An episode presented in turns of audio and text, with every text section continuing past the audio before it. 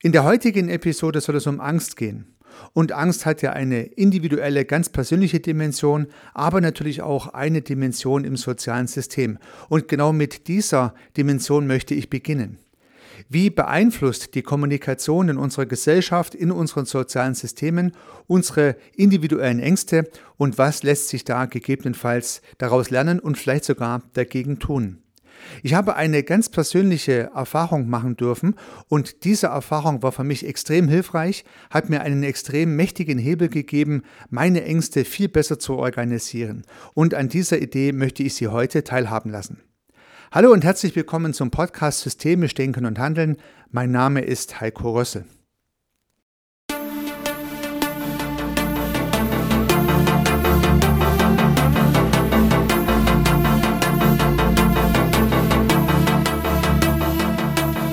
Heute möchte ich mit einer persönlichen Geschichte anfangen, die mir extrem weitergeholfen hat und die zunächst mal ängstlich beginnt. Es war in den 90er Jahren des letzten Jahrhunderts, als in Jugoslawien ein Krieg herrschte. In diesem Krieg kämpften die Serben gegen verschiedene andere Nationen, die dort gerade im Entstehen waren, gegen Kroaten, gegen Slowenen und so weiter. Ein sehr unüberschaubarer Krieg, ein Bürgerkrieg. Aber es war nicht nur ein Bürgerkrieg in Jugoslawien, sondern es waren auch internationale Großmächte daran beteiligt. Auf der einen Seite wurden die jungen, äh, aufstrebenden Nationen unterstützt von der westlichen Welt inklusive der NATO und der USA und Serbien bekam Unterstützung durch Russland. Und so standen nicht nur die Bürgerkriegsparteien konfrontativ gegeneinander, sondern auch die Weltmächte.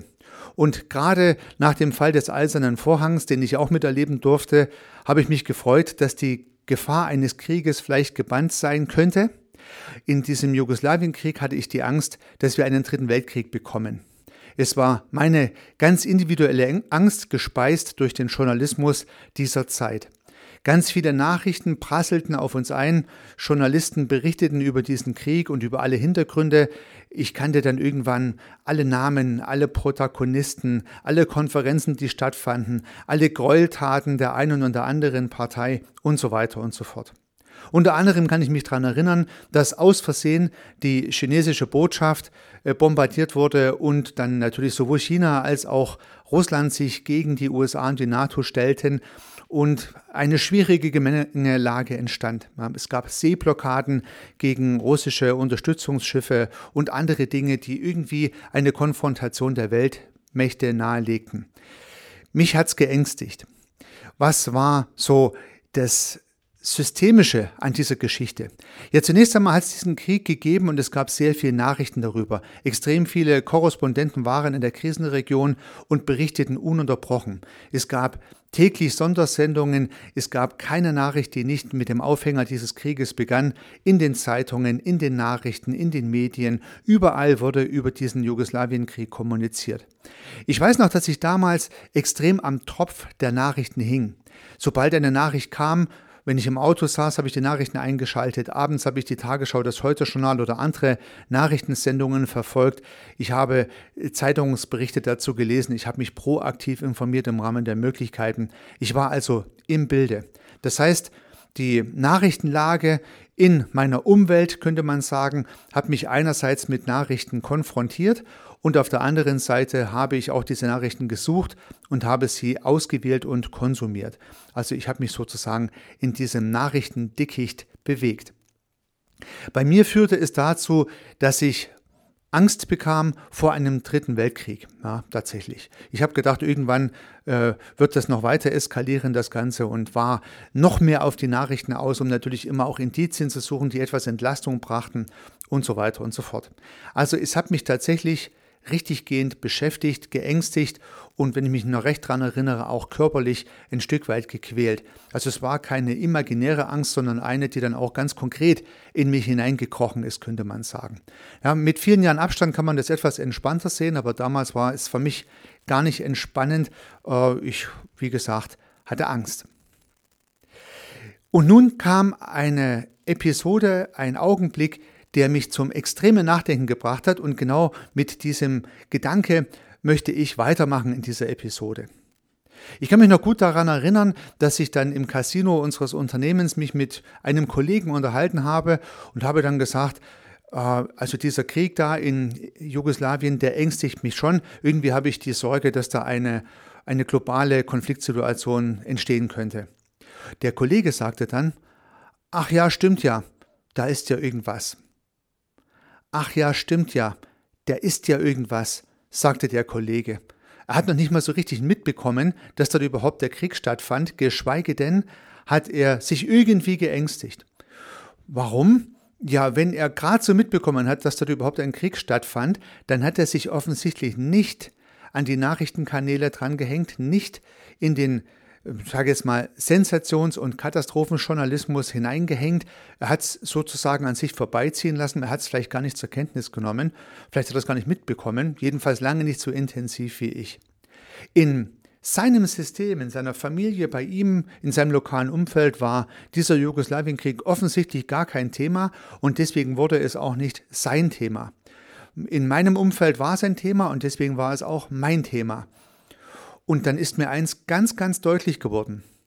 Mit der Auswahl der Kommunikationskanäle, mit denen wir uns bespielen lassen, beeinflussen wir auch die, ja, die Themen letztendlich, die wir an uns ranlassen oder nicht. Man könnte also und man hätte auch zum damaligen Zeitpunkt einfach den Nachrichtenkonsum zu diesem Krieg reduzieren können und dann hätte es vielleicht nicht zu ängstlichen Situationen oder Reaktionen bei mir geführt. Und so habe ich damals eine Entscheidung getroffen. Ja, entweder war dann dieser Jugoslawienkrieg so gut wie zu Ende oder er ging dann zu Ende. Zum Glück ging das Ganze ja gut aus. Also meine Ängste waren einmal mehr nicht gerechtfertigt. Nichtsdestotrotz, ich hatte sie ja. Aber ich habe eine folgenreiche und empfehlenswerte Entscheidung getroffen. Ich habe beschlossen, die Nachrichtenkanäle auszuwählen, die ich kommunizieren möchte.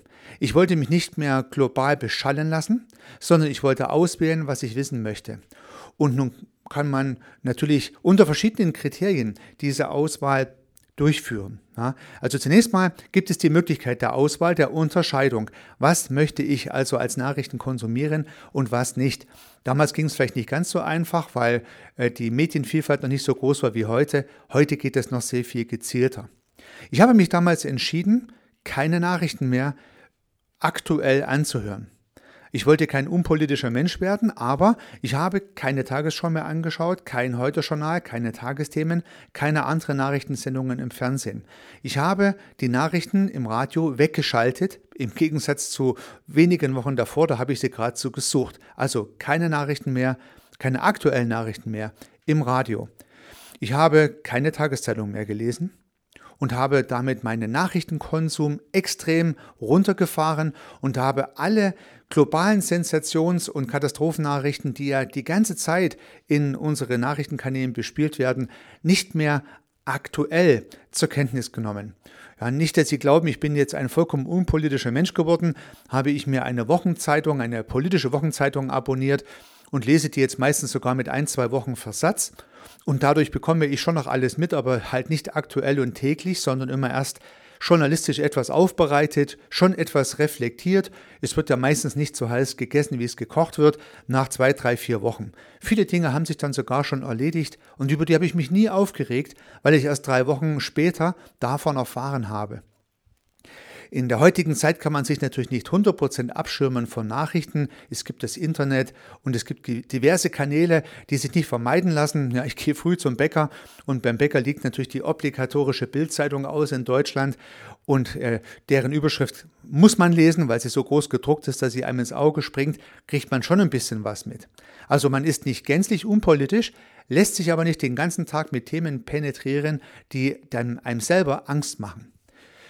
Meine Empfehlung oder mein Tipp an dieser Stelle, wenn das soziale System von Nachrichten überflutet wird, die natürlich tendenziell einen Sensationscharakter haben, dann muss man sich diesen Kommunikationskanälen ja nicht ausliefern. Man kann ja bewusst auswählen, was man konsumieren möchte. Ich habe also einige Kommunikationskanäle ganz bewusst abgeschaltet für mich und habe sie auf ein minimales Maß reduziert. Ich bin dadurch wie gesagt, nicht unpolitisch geworden, aber ich lasse mich nicht mehr von jeder äh, Nachricht sozusagen schocken, konfrontieren und in Angst und Schrecken versetzen. Hat bei mir übrigens sehr gut funktioniert und by the way habe ich natürlich eine Menge Zeit gewonnen durch das Nicht-Konsumieren dieser Nachrichtenkanäle. Ich wähle mir heute ganz genau aus, was ich sehen möchte, habe dann auch mich bemüht, in meinen sozialen Medien nur die Medien zu abonnieren, die tatsächlich in diesem Kontext wichtige Informationen für mich liefern und habe halt aus dort nicht Tagesschau, Fokus, Spiegel, Stern und so weiter abonniert, die halt permanent Katastrophenmeldungen aus aller Welt kommunizieren. Denn eins ist ja klar, unsere Welt rückt auch, was die Katastrophen anbelangt, immer enger zusammen. Durch die Kommunikationskanäle, die heute noch viel intensiver bespielt werden wie früher, weiß ich von jeder Katastrophe in der ganzen Welt. Na, ich erfahre jeden, jede, jeden Amoklauf, jedes Erdbeben, jede Überschwemmung, jedes Buschfeuer, äh, wo Menschen auch zu Schaden kommen, wird heute in den globalen Medien bespielt und man kann es alles mitbekommen. Das war natürlich früher nicht so. Das ging gar nicht. Heute geht das. Wer sich also diese Kanäle entsprechend abonniert hat, wird all das mitbekommen und hat jeden Tag natürlich Themen, über die man sich ängstigen kann, ganz ohne Frage. Ja, nun gut, komme ich nochmal zurück auf den vielleicht nun ausgewählten, etwas gezielter abonnierten Kanal. Und welche Kanäle sollte man nun auswählen und abonnieren? Na gut, die Welt ist nicht schwarz-weiß. Aber ich finde, dass es gut und richtig ist, Kanäle auszuwählen, bei denen man auch was tun kann. Also es macht Sinn, sich mit Informationen bereichern zu lassen, aus denen man auch was mitnehmen kann, entweder was lernen kann oder dann auch was tun kann, was reagieren kann.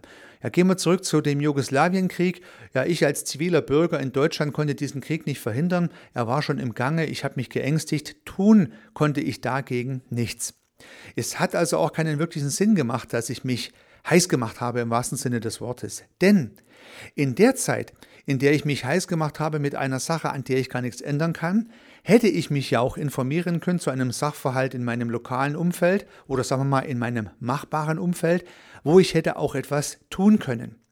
Das heißt, die Zeit, die ich spare, mich global zu ängstigen, kann ich vielleicht lokal sogar was bewegen.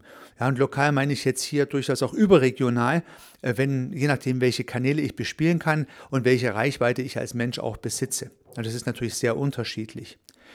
Es macht also Sinn, sich Informationen zu den Themen geben zu lassen, bei denen man auch was ausrichten kann, wo man mithelfen kann, wo man beeinflussen kann, wo man nicht ausgeliefert ist. Je mehr man Nachrichten konsumiert, denen man ausgeliefert ist, umso mehr haben diese Kanäle das Potenzial zu ängstigen. Ja, liebe Zuhörerinnen, liebe Zuhörer, nun habe ich heute mal eine ganz persönliche Geschichte sozusagen gucken lassen. Ich hoffe, dass äh, ja, dieses Beispiel deutlich macht, was ich ausdrücken wollte. In unseren sozialen Systemen haben wir ja Kommunikationskanäle und ich kann tatsächlich weghören. Und das ist vielleicht die entscheidende Idee, das Weghören. Ich sehe das gar nicht als das kleine Äffchen-Emoji, was man auswählen kann, was sich die Augen und die Ohren zuhält, sondern für mich ist es eine clevere Strategie, die eigene Wirkungsfähigkeit sogar zu erhöhen. Denn durch das Abschalten unrelevanter Nachrichtenkanäle und das Fokussieren auf machbare Nachrichtenkanäle mache ich schaffe ich die Freiräume, schaffe ich mir die Zeit, schaffe ich mir die Möglichkeit auch, was Sinnvolles tun zu können. Und in letzter Konsequenz kann ja nur im Tun auch eine Änderung begründet liegen. Das heißt also, wenn ich nur konsumiere und die Nachrichten auf mich einströme und ich gar keine Chance habe zu reagieren, dann macht es mich im schlechtesten Falle ängstlich, im besten Falle hm, plätschert es an mir ab, aber tun kann ich nichts. Wenn ich dagegen Kanäle konsumiere, bei denen ich auch was tun kann, ja dann kann ich vielleicht mit dieser Idee ganz neue Wirkungskraft entfalten.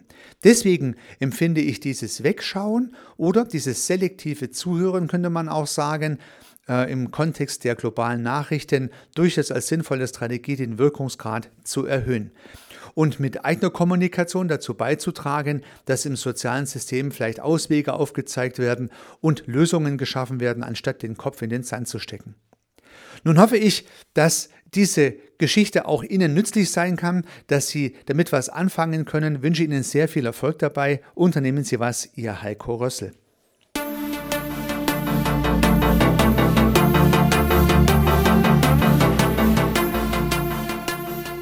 Ich freue mich, dass Sie diese Episode angehört haben und hoffe natürlich, dass sie Ihnen gefallen hat und dass Sie was davon mitnehmen können.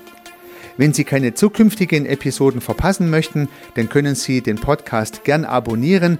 Nutzen Sie dafür den Abonnieren-Button in der Podcast-App Ihrer Wahl. Natürlich würde ich mich auch über eine Rezension oder über eine Bewertung freuen. Alternativ zu diesem Podcast habe ich zwei weitere aufgenommen. Sie finden sie unter www.servicearchitekt.com/podcast oder wenn Sie meinen Namen in der Podcast-App Ihrer Wahl eingeben. Vielleicht können ja auch die beiden anderen Angebote für Sie interessant sein.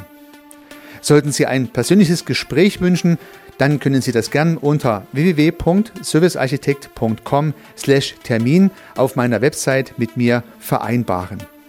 Ansonsten freue ich mich auf ein Wiederhören. Bis dahin, Ihr Heiko Rössel.